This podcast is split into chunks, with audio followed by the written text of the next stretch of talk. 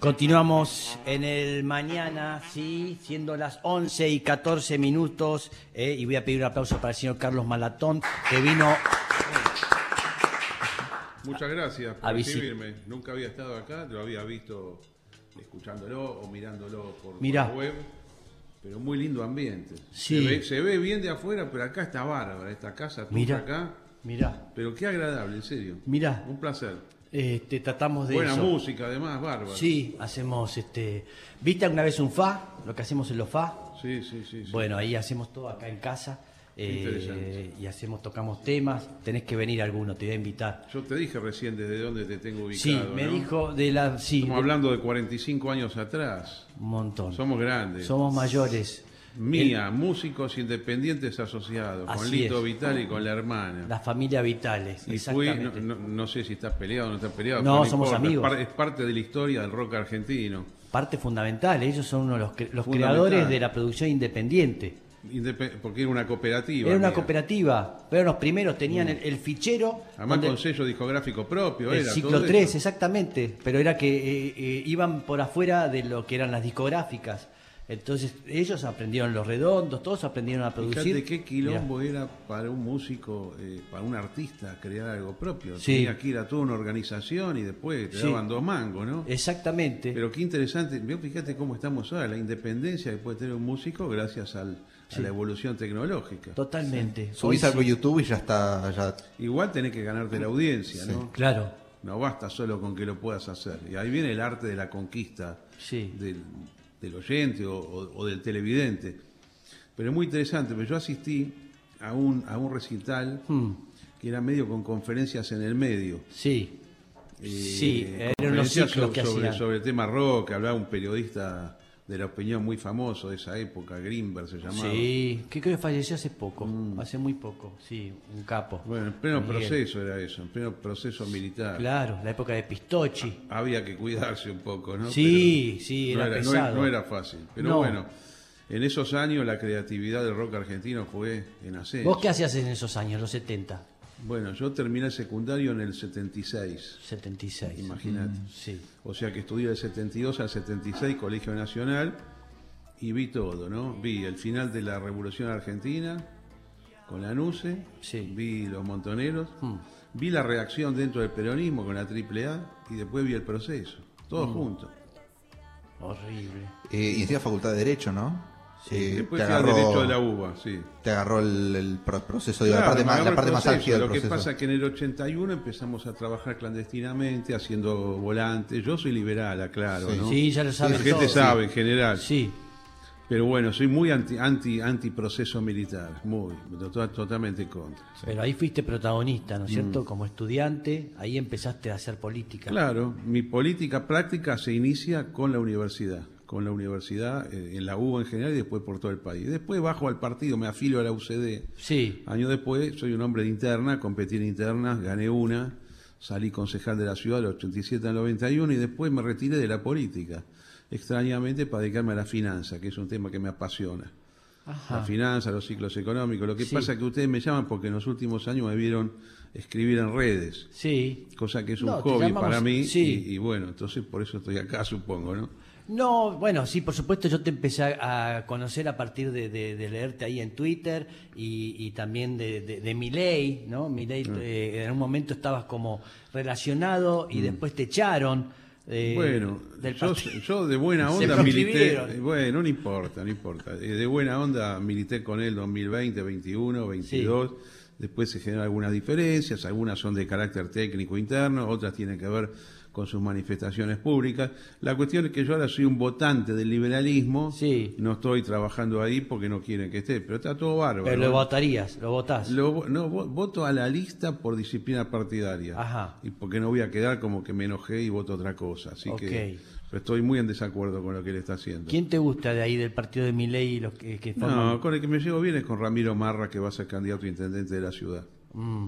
¿Le ves posibilidades? Eh, Por el sistema electoral, ¿a, a quién posibilidades? primero a Marra y, y a Milei después. A Marra no por el tipo de eh, sistema electoral que impuso la reta.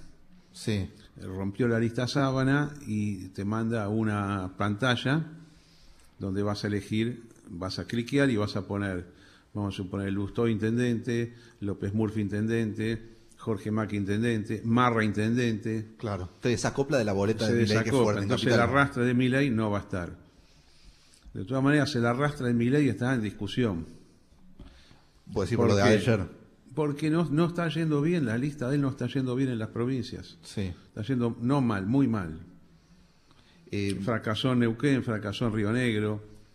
Él mismo levantó las listas en casi todas las provincias, dijo no compito. Mirá lo que pasó en Misiones. En Misiones ayer se votó, había una lista de sí. Milei Una candidata que pidió que no la voten. que se presenta, el Tribunal Electoral acepta la lista con las candidaturas, con todo, y después se quiere retirar por orden de Milei y el Tribunal le dice ya está. Claro. Es una, es una obligación que no Claro. se puede tirar atrás. Vos ya te presentaste, la boleta está. Claro. Sacó 0,53% de los votos de la provincia. Fa. Sí. Bueno, pidió que no la voten, le hicieron caso en todo caso. Bueno, pero esto no puede pasar. Yo nunca No, lo vi. Mirá, sí, yo vi- vimos cosas raras en política. ¿no? Desde los 70, mu- cosas muy raras. Pero esto, un- una persona que se presenta y dice no me vote, no lo vimos nunca. lo de La Rioja fue malo, Sí. porque al final Martín Menem, que fue candidato a gobernador, sacó lo mismo que hace dos años cuando era candidato a diputado. El, domingo se vota en Tucumán, el candidato es Bussi de Milei, cosa que yo estoy totalmente en contra. Imagínate, Bussi en Tucumán. Sí. Pero bueno, vamos a ver cuánto saca. Entonces está en discusión el arrastre de Milei. Entonces te digo, Marra no, no le va a ir bien por este sistema. Y Pero, pero no es lo mismo un arrastre, digo, cuando una elección provincial en la que hay una lógica que sigue siendo provincial, en la que quizás es más difícil que te venga un porteño a decir, che, voten a este que es mi Bueno. candidato, que una elección en la que ya no va a ser así por, lo, por la modificación que hizo la reta, pero en la que vas en la boleta y tenés que cortar para... Está bien, pero yo, lo que yo te quiero destacar es algo. Mira, hay una imagen típica de Milei llegando en avión a las provincias. Rápidamente se va a una manifestación en la vía pública. Hay un montón de gente vivando, saltando, cantando. Y vos decís, pero este tipo se lleva todo puesto. Porque con tanta gente de concentrar, no puede ser que unos días después esa imagen que vos viste se traslade a una ínfima cantidad de votos. Con lo cual, ¿qué fue la gente? ¿Para sacarse una foto? ¿Para ver, para ver el ambiente? ¿Y no, Entonces, cre- no crees que pasa un poco eso de que es un personaje muy para sacarse fotos y después en, en elecciones o cuando llegue el Bueno, momento de votar? La idea, la idea que yo tenía originariamente como liberal era que no fuera así. Con lo cual había que constituir un gran armado político con las, con las bases de lo que es la actividad política. Tenés que armar aparato, tenés que armar puntero, tenés que eh, eh, seleccionar buenos candidatos, no pone cualquier cosa. Claro. Y no hacer algo que ellos hicieron incorrectamente, que yo lo he criticado, que es tirar abajo toda la militancia espontánea que había, que es enorme la cantidad de pibes liberales que hay por todo el país, o libertarios como se dice ahora, y entonces ver a ver a qué dirigente le puedo vender la chapa. Quisieron armar una especie de franquiciado. Yo te doy la posibilidad de que Milei te diga, votalo, te doy el símbolo, el nombre, y dame unos mangos por, por esto. Y esto es lo que está fracasando ahora. Está fracasando no armar un partido en base a militancia espontánea, voluntaria y gratuita. Y está colapsando la venta de las candidaturas. Esto es el desastre que estamos viendo ahora. Sí. Por eso ordenó bajar las, o sea, no ordenó bajar las listas, sino que di- directamente que no se use ni la libertad avanza ni su. Yo creo que yo creo que trataron de vender este sistema y tuvo poca poca compra. Ajá. Porque capaz que le piden 200 mil dólares, 500 mil dólares. Vos Claro. sos- y hay tipos que no tienen, obviamente. No, la sí. mayoría no tiene. Además, ¿para qué voy a pagar si no voy a ganar? Claro. ¿Entendés? ¿Cuál es, Claro. cuál Esto es una locura. Es una locura. Las cosas que pasan en política son rarísimas. Esto nu- yo nunca lo había visto de esta manera. ¿Y quién diseña esto? ¿Es verdad que tiene que ver la hermana? de La hermana, la hermana. La hermana se siente dueña de algo, de un fenómeno Ah. tipo rockstar, así. Dice, bueno, esto lo voy a explotar yo. Lo hundieron a Milei con esto. Es grave. La hermana con Carlos Kikuchi, que es Carlos el armador Kikuchi, que político. es un viejo, un periodista político que se ha metido a hacer una cosa que para la cual desconoce completamente la técnica. Pero en general no, tampoco Milei conoce. Vos tenés una experiencia Mm. por, eh, por haber estado, como decís, estuviste en la UCD, estuviste en la, Mm. este, fuiste eh, eh, concejal, eh, pero no hay experiencia del otro lado. Es como, No, no hay, no hay, no hay. Pero había, había sido un montón de gente política que estaba colaborando con él hace un año, Sí. dos años, y él decidió todo eso re- eh, quitarlo, relegarlo y decir, lo vamos a manejar nosotros de esta manera como yo acabo de escribir. los resultados están a la vista. Con lo cual, toda esta supuesta intención de voto de Milei, si, si, si sigue este fenómeno, puede no ser tal y puede quedar claramente tercero. Pues Milei estaba, estaba para pelear la punta hace unos días, Sí. Sí. ¿no? Me parece que ahora está para el tercer lugar. Y si no le va bien en las PASO, bien para mí en las PASO, que son el 11, el 13 de agosto, Sí, es sacar un 28%. sí. Si Milei no saca 28%, entre 26 y 30, Murió. y murió. Porque Ahora, lo que un 20 sucede después, lo que sucede después cuando se vota en real, acuérdate que las pasos si vos no tenés eh, candidaturas en disputa como una encuesta nada más, pero esa encuesta lo- la gente dice, ah no, pero este está, ¿cómo está posicionado? Puede después en la primera vuelta ir a competir la punta o el segundo lugar para ir al balotaje, que inevitablemente va a haber creo este año. Sí. Si no haces buena paso, te caes después. Si sacás, vamos a suponer, eh, 20, Milei, Sí. va a caer al 14 después. Y murió. Ahora, con un 25 no te da posibilidad de crecer, sobre todo, digo, eh, sacando de la mesa el tema del voto El útil. tema es cuánto, me da, cuánto le das a, a las- a los, los dos frentes importantes. 30 juntos por el cambio, ponele. ¿Y qué más? 25 Milei, 30 juntos por el cambio y ponele eh, 33. Yo te digo, con eso que vos estás diciendo, 33 el peronismo, Sí. 30 juntos por el Me parece que me cambio. fui con los números. 30, ponele 30, 30, 25. No, 30, 30, 30, 30, 25, yo creo que el efecto que causa en el electorado no peronista y en esta época que están de grieta, Sí. dice, no, yo le voy a dar los votos a Juntos por el Cambio, cualquiera que sea, para ganarle a los otros. Sí. Este es el problema de este sistema electoral que incluye las pasos, que son un, un procedimiento, bueno, que confunde, ¿no? Es, es, es un momento, digamos, vos dijiste, ay, llegó el momento, ¿no? De los liberales. Estabas muy ilusionado, Bueno. indudablemente. No es, un, no es que soy un chico que se ilusionó y No, ahora, no, eh, pero peleas yo- toda yo- tu vida por una idea. Sí, está bien, y- pero yo, digamos, a mí, a mí todo esto que ha pasado a nivel personal no, no me perjudica de manera directa. Sí. Yo tampoco tenía ninguna ilusión de ir a ningún cargo, porque la verdad que no trabajo para el Estado. Soy una persona que opina de política, yo Claro. tengo mis propias actividades. Ahora, vos, si te hubiera gustado un gobierno liberal, sí, hubiera colaborado probablemente desde afuera, no desde un nombramiento. Pero entonces no tengo un perjuicio directo e inmediato, esto es lo que Mm. yo te digo. Pero sí, me gusta que el país vaya para el lado de que yo creo que es el correcto, Ahora, todo que es la esto- economía de mercado. Todos estos errores en el armado y todo, ¿no es un poco el precio que pagás por la posición, en todo caso, eh, o este discurso contra la casta, toda esta cuestión de la casta, de tener armadores y gente que no es profesional en la política, Mm. que no tiene experiencia y que no sabe cómo armar políticamente en un país Está bien eso. Los, tan- los errores políticos se pagan electoralmente, por supuesto que sí. Es lo que estamos viendo ahora. Sí, no, digo, es una limitación también el discurso ese anticasta. Que es como, a veces necesitas Primero, profesionales de la eh, política. No, que yo creo, yo, eh, digamos, en lo personal nunca uso el término casta. Sí. Me parece falso. La verdad me parece falso. No, Me parece falso, me parece incorrecto condenar a toda la política. Relacionarla automáticamente con la corrupción. Es una locura hacer eso. Hay gente ladrona en la política, por supuesto. ¿Dónde están en todos los partidos? ¿Son la mayoría? No son la mayoría, es una ínfima minoría. ¿O vos pensás que los 256 diputados, los 72 senadores, son todos ladrones? ¿Qué es lo que está diciendo? Bueno, pero ahí está también este, No, pero no el es así, éxito, sé, pero el éxito de mi ley está en, en meter a todos y la gente tiene una bronca que dice, sí, es verdad, todos los políticos mete todo en la Pero bolsa. ¿cómo va a ser eso? Hay gente que, primero que, no, no- puede haber algún negocio, pero este tema de generalizarlo No, es estoy, incorrecto. estoy de, estoy de acuerdo Bueno, que pero no es- digamos que es falso es eso. falso. Mex. No, no puede, no se puede es falso, pero, la gente. pero ahí está, digo, este, su mérito, Sí. ¿eh? Su- sus votos están en esa gente que no cree más a nada, en, más en nada. Pasamos una pandemia, no creen más en nada. Es que en el mundo está sucediendo esto. Entonces digo que es parte de- del éxito es justamente decir que todos son este ladrones. Bueno, hasta ahora en lo que venimos viendo Sí. no dio resultado. No es eso. ¿Qué, qué es ser? Porque es- este- es muy- a mí me cuesta entender bien qué es ser liberal, ¿no? Porque lo escuchás a, a los macristas que también dicen ser liberales, los escuchás este, a mucha gente de derecha ¿eh? que ha tomado... Una pregunta. Yo Sí. hablé muchas veces en los 80 con tu padre. Me entrevistó Oh. unas cuantas veces, inclusive personalmente. ¿Qué Un hombre duro para preguntar. Sí. Los editores eran tremendos. Sí, Yo lo relaciono con la derecha, tu padre, ¿no? sí. una derecha democrática, por supuesto. No es, no es, no, es más, fue muy, muy antiprocesista el proceso, era el nombre que se adjudicó la dictadura militar. Digo, por las dudas, si alguien de la joven generación no. sabe lo que es, vos sabés lo que es, por supuesto. Seguro, seguro. Pero era, era muy duro. Eh, bueno, eso es una derecha liberal y democrática. Okay. ¿Qué, ¿Qué, es esto? Sí, que, primero que nada, sistema político. ¿Crees que tiene que ganar el que más votos saca? Sí.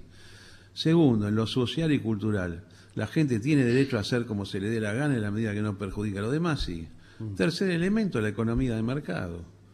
¿Cómo, cómo, ¿Quién tiene que dirigir la economía? ¿El orden espontáneo de la sociedad, la oferta, la demanda? Sí. Mm. Con, con alguna regulación en algunas áreas? Sí. ¿El Estado tiene que estar? Sí, tiene que estar para ciertas funciones, seguridad, justicia, ayuda para el que no tiene, educación, salud, mm. eso tiene que estar.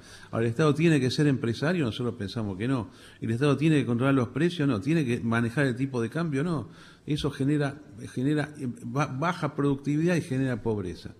Entonces, para nosotros la forma de solucionar los problemas que tiene Argentina de hoy es liberando la economía y no controlando, controlando Significa eh, olvidarte del que no tiene, no, queremos firmemente la ayuda social directa a la persona. Mm. A la persona, no al precio. Yo creo que tengo que pagar 400 pesos el colectivo.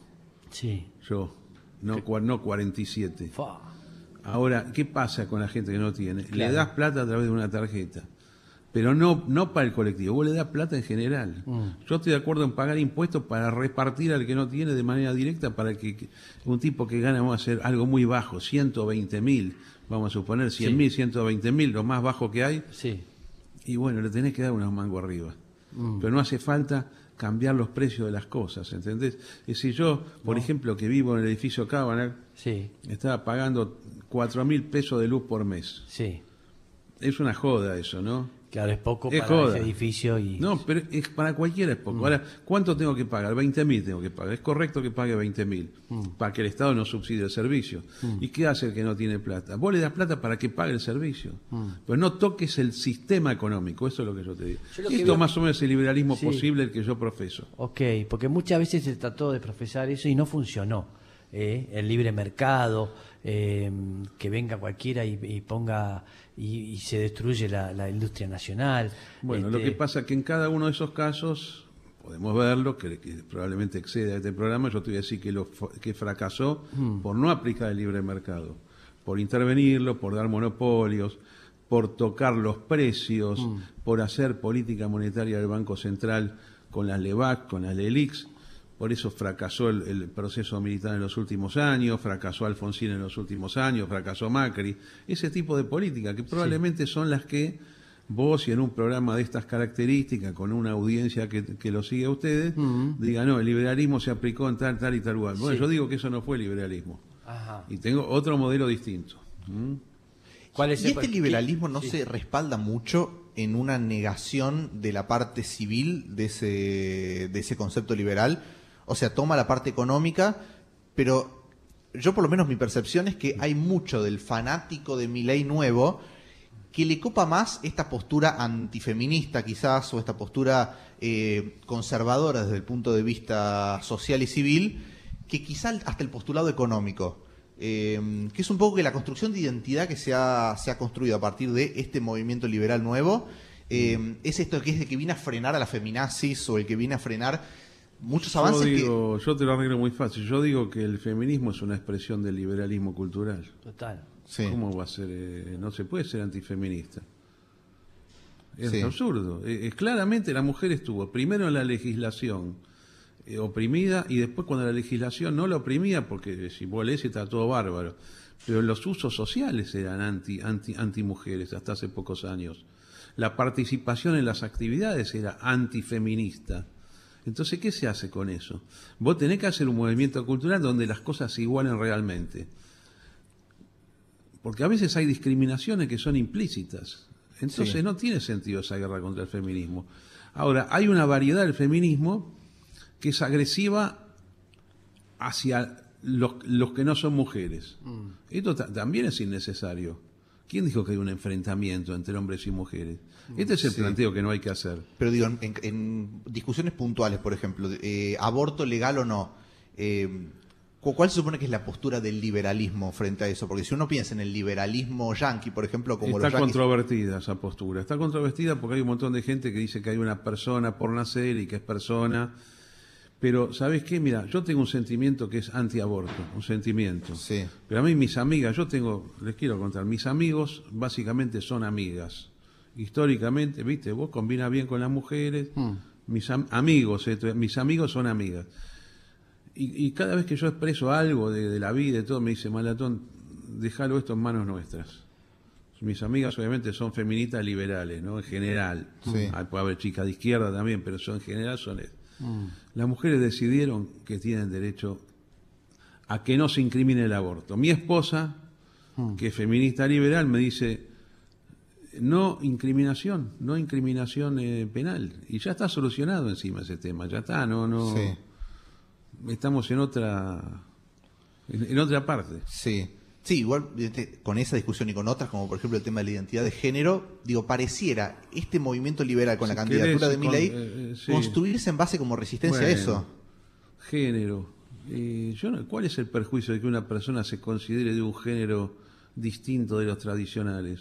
Sí. O que alguien en apariencia hombre o que nació hombre o lo que con lo que nosotros diga no yo soy mujer o viceversa es un problema de derecho de cada uno a mí no me perjudica eso el liberalismo el criterio legislativo que tiene vos puedes hacer cualquier cosa en la medida que no perjudiques a los demás Ah, yo soy un tolerante yo yo yo soy un intolerante y me molesta a alguien que porque es di- porque es diferente y bueno la falla es mía no Mm.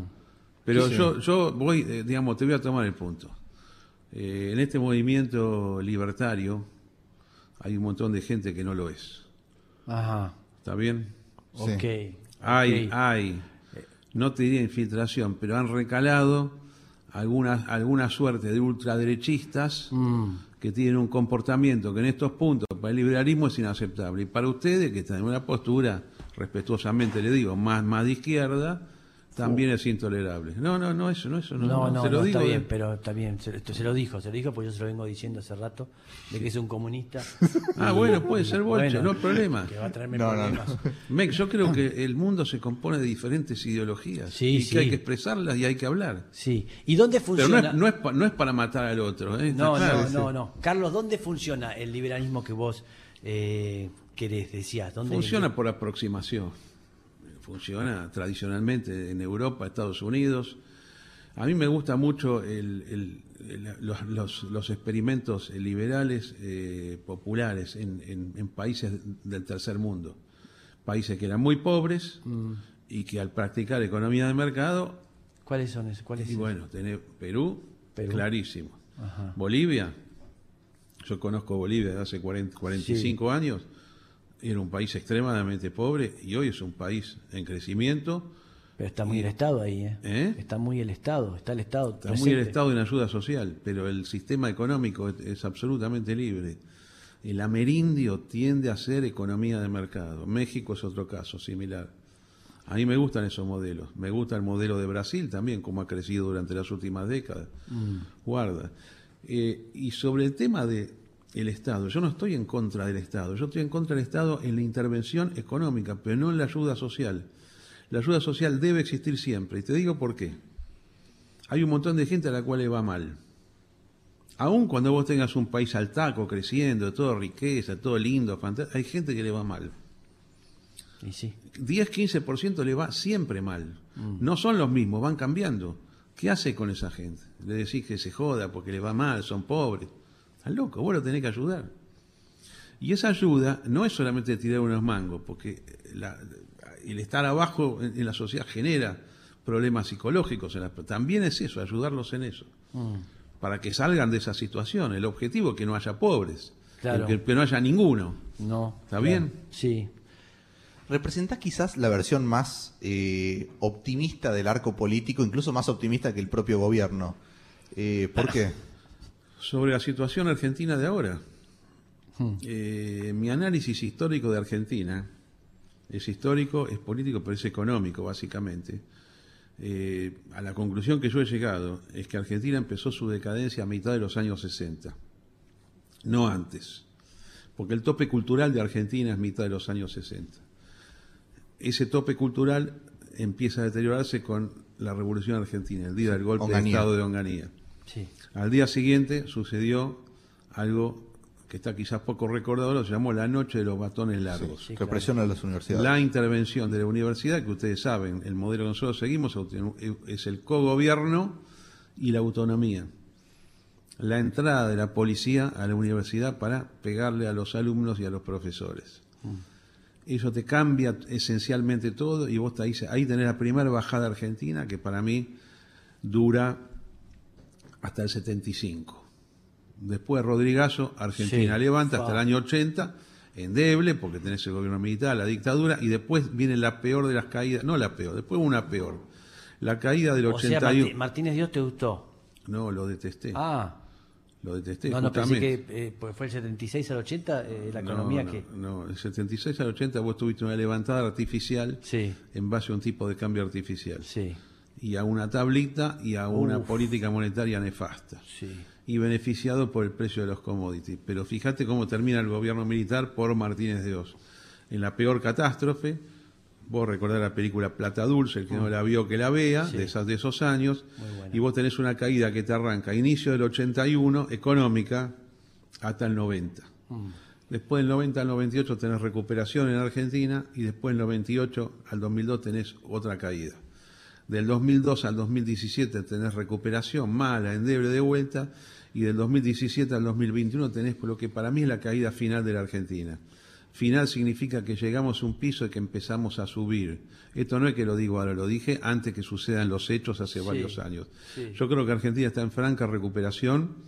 Lo que hay es un, muy, es un mal humor social tremendo, producto de la inflación y producto de que cualquier programa de televisión Sí. parece que no podés decir que está mejor. Vos tenés que venir todos los días a llorar miseria y a decir que el país es un desastre. Y el país no es un desastre, el país está en recuperación. Si el gobierno tomara medidas adecuadas, te daría mucho más en recuperación. El gobierno está equivocado con lo que hace, pero el país no es para abajo, el país es para arriba. Está la economía al taco, el consumo es enorme, está la demanda laboral extrema, no hay desocupación. Compará esto con el 2001. El 2001 vos eras muy chico, ¿no? Pero Max se acuerda perfectamente. Era la fundición de todo. Empresas, individuos y estados. Había stock de mercadería en dólares, no la podía vender. Los precios para abajo, deflación, desocupación, corrida bancaria, quiebra bancaria, confiscación de depósitos bancarios. Esto es lo peor. Ahora estamos en el opuesto de eso, estamos para arriba. Cuando uno dice que está para arriba y esto se malinterpreta, dice, no, este latón vive en un mundo paralelo. Sí. Porque no sabe que acá hay una villa, que hay gente pobre. Sí, por supuesto. El tema es cómo estabas hace cuatro o cinco años, estabas peor que ahora. Ahora está recuperando. ¿Está bien el país? ¿Está arreglado? No. Digo que está mejor, que va en caminos, en camino de recuperarse. El gobierno no supo, no supo explotar que el país está mejor no se dieron cuenta por dónde pasaba la cosa. Massa se puso como, me- como medida de su éxito o fracaso el índice de inflación. Yo le dije a Massa, la inflación no la vas a parar ahora, la inflación es para arriba en Argentina, la economía también. La inflación se va a, a disolver sobre sí misma dentro de un par de años. Pero ahora, como el país está para arriba y hay un montón de inconsistencias, a los precios te va. Mm. Pero no se preocupen. Es raro, ¿no? Porque hemos vivido, como, como bien decía Carlos, eh, el Rodrigazo es de lo que tengo yo recuerdo, de una, de una situación económica terrible, de hiperinflación, y, y después vienen los momentos de bonanza. Es como que uno está con- acostumbrado, eh, por lo menos la clase media, Sí. eh, ver eh, eso, los momentos de, de- de crisis terribles, pensás que, que el 2001, todo eso, y después todo se, se nivela y se, se vuelve a poner Si en su nos vemos lugar. dentro de dos años aquí, Mex, Sí. y tenés este lindo programa, Sí. vas a ver cómo está el país. Agen- Sí. Agendamos. eh, Agendémoslo, sí, pone dos años, acá 2025 sería, va a ser un bombazo. Fa, o sea Lo que, que hay que pasa esperar es que, todavía. eh, que- no, Sí. no, no, no, no, no, no, ya estás en camino de recuperación. Sí. Fíjate, eh, eh, no sé, los activos argentinos son cosas que usted probablemente no le presten No, claro. Los activos financieros terminaron la baja hace ya un año, un año y medio. Y todas estas malas noticias que se dan, la inflación, todo, sí, amagan con una caída después sale para arriba. Son indicadores muy importantes. sí. No está fundida Argentina. Ahora, ¿qui- ¿quién se da cuenta de esto? Que no está fundida Argentina. Bueno, muy poca gente. Pero es correcto que sea muy poca gente. ¿Y, y cómo el Fondo Monetario está preocupado? El Fondo Monetario está siempre equivocado en sus visiones económicas. Y el propio gobierno, que no está optimista, ¿qué quiere que le haga? Si yo fuese del gobierno diría otra cosa, eh, tomaría otras medidas también. Sí. Pero basta de deprimir a la gente. Me peleé el fin de semana con este, ¿cómo se llama? Esteban Ah, Trebuch, sí. Trebuch. ¿Vas a ir hoy? Voy a ir hoy. Se enojó conmigo, me escribió, me dice, venía al programa. Bueno, seguramente puede hacer alguna trampa él porque maneja el aire. Pero yo le dije, vos sos el, el- le puse periodista de la pobreza, apologista de la pobreza. Es decir, te agarra un pedazo, una persona en una calle pidiendo comida con la basura y dice, esto es el país. Eso es el país, pero hay otras cosas que no es así. No es todo el país así. Sí. ¿Cómo puede ser que vos tomes una imagen en particular para ponerlo como símbolo de una situación? Es lo más que te sensibiliza porque justamente está pasándola mal. Hay gente que la está pasando muy mal. Entonces, hablas de eso también. Eso hay que solucionarlo, pero es eso que hay que No es que está todo mal el país. Es más, yo discuto la cifra de pobreza. Está mal ¿Por medida. qué? Porque hay una economía negra descomunal que forma parte de los ingresos reales de las personas. La pobreza debe ser 25%. La no el pobreza 40. medida en ingresos, vos decís que hay ingresos que no están Por registrados. supuesto. Y el negro, todo eso. Yo veo, cua- veo un montón de personas que dicen, ¿cuánto ganás? 130 mil pesos. Y después empiezo a tasar lo que gastan, me da como 600 mil lo que gastan por Enoume todos Mm, los meses. Digo, ¿qué estás haciendo? ¿De dónde? ¿Qué? O, o te estás endeudando, Sí, sí, estás en un o tenés otra cosa. La gente miente. La gente miente porque también queda mal decir, no, yo en realidad no estoy tan mal. Vos tenés que decir que estás mal. Sí. Queda lindo decir Bueno, que ¿te estás pasó algo parecido co- con el tema del recibo de sueldo en... que dijiste eso de que Bueno, está... yo publiqué, Sí. no sueldo, yo no soy empleado de C5N. No, claro. el- Soy panelista, obviamente soy un autónomo que le factura al canal, eso es lo que yo hago. Mm. Entonces yo, ¿por qué lo publiqué? Que son 500 mil pesos masiva. Después le, queda 605 mil. La gente dice, no, son, ganás 605 mil. Bueno, para empezar, el IVA no me lo puedo robar, ¿no? Si me lo pagan lo tengo que ingresar al Estado. Claro. Lo puedo compensar con algún gasto, cosa que no he hecho por el momento. Pero ¿por qué lo publiqué yo? ¿Qué es esto? Un tipo que publica lo que le factura un canal. ¿Sabes por qué lo hice? Pues mucha gente decía que yo pago para ir al canal. Ah, Y otra gente dice, no, recibís una valija del gobierno para ir claro, al canal. claro. Bueno, ¿qué quiere que te diga? tuviste que decir. Y acá, mira, acá tenés lo que yo le facturo. La verdad ¿Qué es solución tengo? Y además, escúcheme, yo esto lo hago de onda, de ir al canal y todo. Yo Sí. no, no, no vivo de No esto. no vivo eso. de esto, ni, ni pienso vivir de esto ni nada. ¿De qué vivís vos? Yo soy un hombre de las finanzas, soy abogado financiero, me dedico a las finanzas. Este, hiciste, ¿qué, qué habías hecho? Habías hecho un, un- Varias en, en los empresas. 80 Yo una tuve- empresa que ahí, ahí Yo estuve en, en Patagon.com, que Ahí es una está. empresa argentina que después se, se- vendió al Banco Santander en Sí. 700 millones de dólares. ahí Después tuviste un la- largo litigio, ¿no? Sí, porque al final se armó una interna. Yo empecé cuando eran ocho, me fui cuando había mil. Po. Tuve una pelea, porque viste, vos empezás un- una empresa como si fuese acá, en tu casa, Sí. ¿no? Entonces, barba, primero hay 5, 10, 20, 50 personas. todos Un día, amigos. Un día se dice, bueno, vamos a hacer un edificio entero. Y después empezás a expandirte por el mundo. Después, cuando está todo armado, empiezan a venir gerentes que vienen de empresas tradicionales de Xerox, IBM, General Motors. Y entonces quieren poner su onda. Entonces yo choqué contra ellos en la empresa. Claro. Un día se juntaron, le dije en el CEO, o Malatón o nosotros. Porque qué característica tengo yo, persona multifuncional, está en todo. ¿no? Me mato trabajando yo porque te digo, me encanta trabajar. Y hago yo las cosas directas y todo. La empresa fue un golazo. Entonces, bueno, justo la empresa se había vendido. Entonces yo como era accionista de la empresa, opcionista, accionista, Sí. me iban pagando el resultado de la venta de a poco. Me habían pagado un 25%, Sí. el, el- el resto era de a poco para que yo me quedara trabajando. Dice, bueno, vos ahora te vas y de lo que te demos no te pagamos nada. Entonces yo me tuve que defender, ¿no? Claro. Era un derecho adquirido, yo estaba vendido. La gente cree que es un juicio laboral, no es eso, es un juicio de carácter comercial. De hecho, me lo hicieron ellos en los Estados Unidos. Sí. Y lo y por supuesto. ¿Te juntaste con Cristina? No, me tuve varios mensajes de, de- de- de que ella que- tenía interés en, en hablar conmigo. Eh, hubo una fecha puesta, se suspendió porque ella no podía. Me dijeron que quedaba pendiente. Yo estoy listo para hablar con ella cuando quiera. ¿Qué, le, qué le vas a vas a ser uno más de los que les pide que sea candidata? Bueno, yo no tengo derecho a pedirle porque yo no soy parte del, Frente de Todos. Sí, pero manifestaste que lo mejor sería que sea candidato. Yo creo que es conveniente para el sistema político que se presente. Pero además vos cuando hablas con alguien así, no decís, le vengo a dar sugerencias, le vengo a enseñar lo que tiene que hacer. Bueno, gracias por recibirme, gracias por su interés y vemos de qué quiere hablar. Si ella me preguntara, ¿te parece que yo me tengo que presentar? Cosa que no creo que lo haga, pero hipotéticamente, yo creo que usted se tiene que presentar, sí, creo que es correcto. Pero te imaginas por qué quiere hablar con vos, ¿no? ¿O no? ¿Algo no, le interesa? Yo, bueno, yo creo que le puede interesar eh, algo de mis expresiones eh, públicas, mm. que no son anti-kirchneristas, tampoco son pro-kirchneristas. Probablemente el carácter no grieta de, mis, manifestaciones públicas les puede llegar a interesar. Mm. Y además que tiro buena onda con el país. Y además no creo que haya que matarlos a ellos, ¿viste? No, que, ¿viste? No, no, yo, no soy un gorila. Claro. Esto yo les quiero aclarar, no de este gobierno. Mm. Yo pertenezco a una corriente liberal conservadora que no es gorila.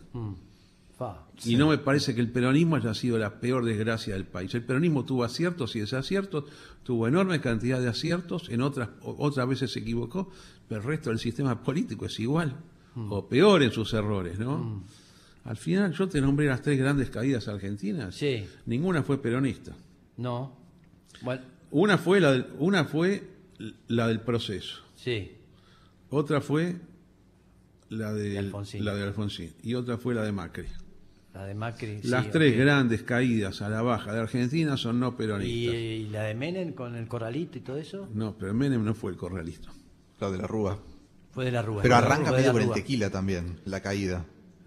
No, que fue finales de... Tequila fue 94-95. Sí. sí la crisis mexicana, de mm. deuda, del peso mexicano, mm. le pegó fuerte a Argentina, pero Argentina la piloteó muy bien esa crisis. De hecho, ya a final del 95, principios del 96, la economía ya estaba en alza y subió fuerte en 96, 97 y 98. A fin del 98 empieza la, gran recesión argentina, que tiene un montón de causas, algunas son culpa del gobierno, otras son cíclicas, que siguen durante el gobierno de la Alianza y que se maneja mal esa crisis. Y esa crisis deriva en una corrida cambiaria, en una corrida bancaria fundamentalmente, que voltea el sistema.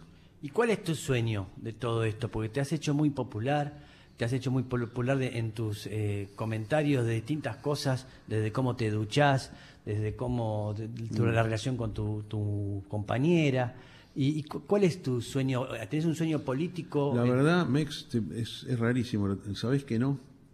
Sabes que no, inclusive eh, este aumento, vamos a decirlo así, del conocimiento, de los likes y los programas, no es una cosa que yo haya buscado ni es algo que forme parte de una planificación de mi vida, es algo que se va dando. Eh, mi, actividad principal son las finanzas, yo no sé para dónde voy a terminar. En general en mi vida lo que yo fui haciendo se fue dando, ¿no? Uno dice, bueno, te has enganchado acá.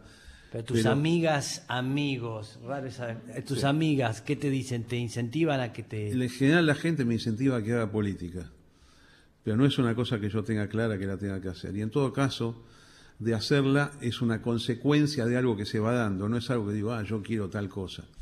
Además tampoco funciona así la política. Vos estás en política y después las cosas se van dando.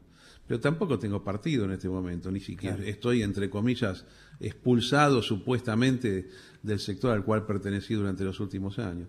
Pero mira, yo sí tengo un deseo como ciudadano, y esto tiene que ver mucho con la visión que yo tengo de Argentina. Yo creo que Argentina es bullish, bullish es al alza, no es bearish, no es a la baja.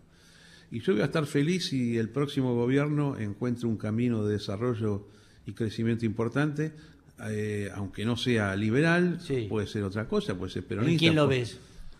Y yo no sé qué va a pasar. Se, se, presenta Cristina Kirchner. Este es el primer tema que tenemos que saber. Yo pensé que no. Ahora me están diciendo algunos que por ahí sí. Yo creo que ella se debería presentar. Mm.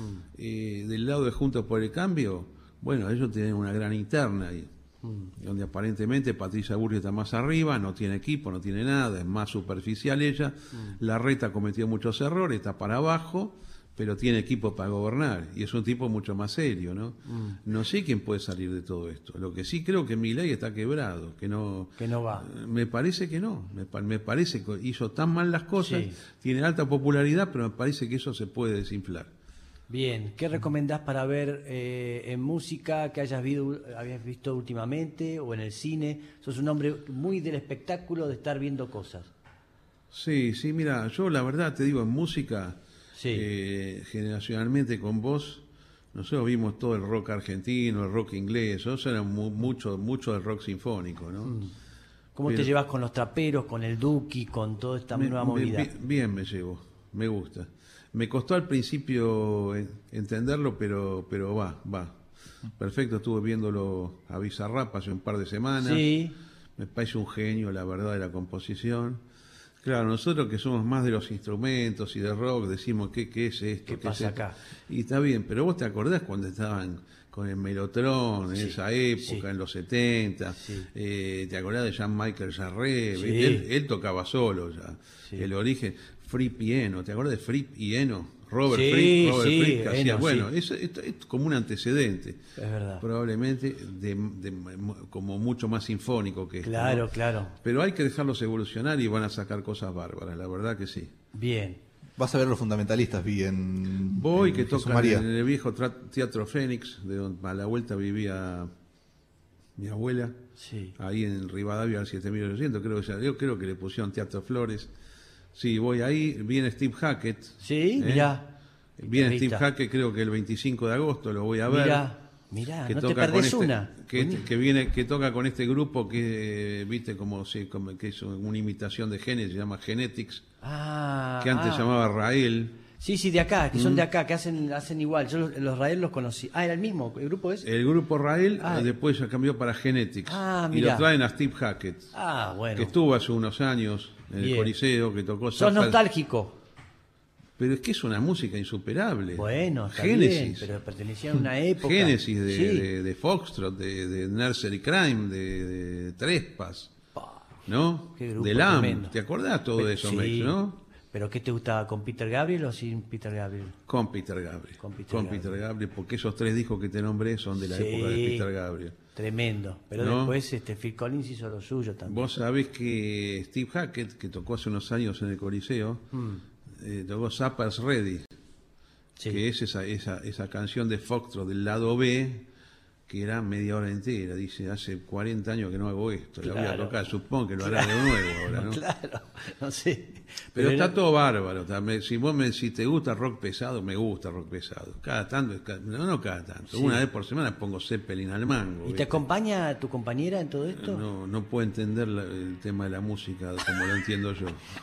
Porque más yo lo mío es a cualquier hora y con todo, ¿viste? Entonces ¿Y ahora no te a dice 11 de quédate la un mañana. ratito, quédate un ratito conmigo? ¿Nunca te dice? O, ¿a? No, sí, también eso, también, pero viste, cuando me levanto pongo música. Claro. Y a veces pongo música, yo sigo mucha música étnica, viste, pues en la Me India. parece que vos sos un liberal para vos y no, y no, ¿eh?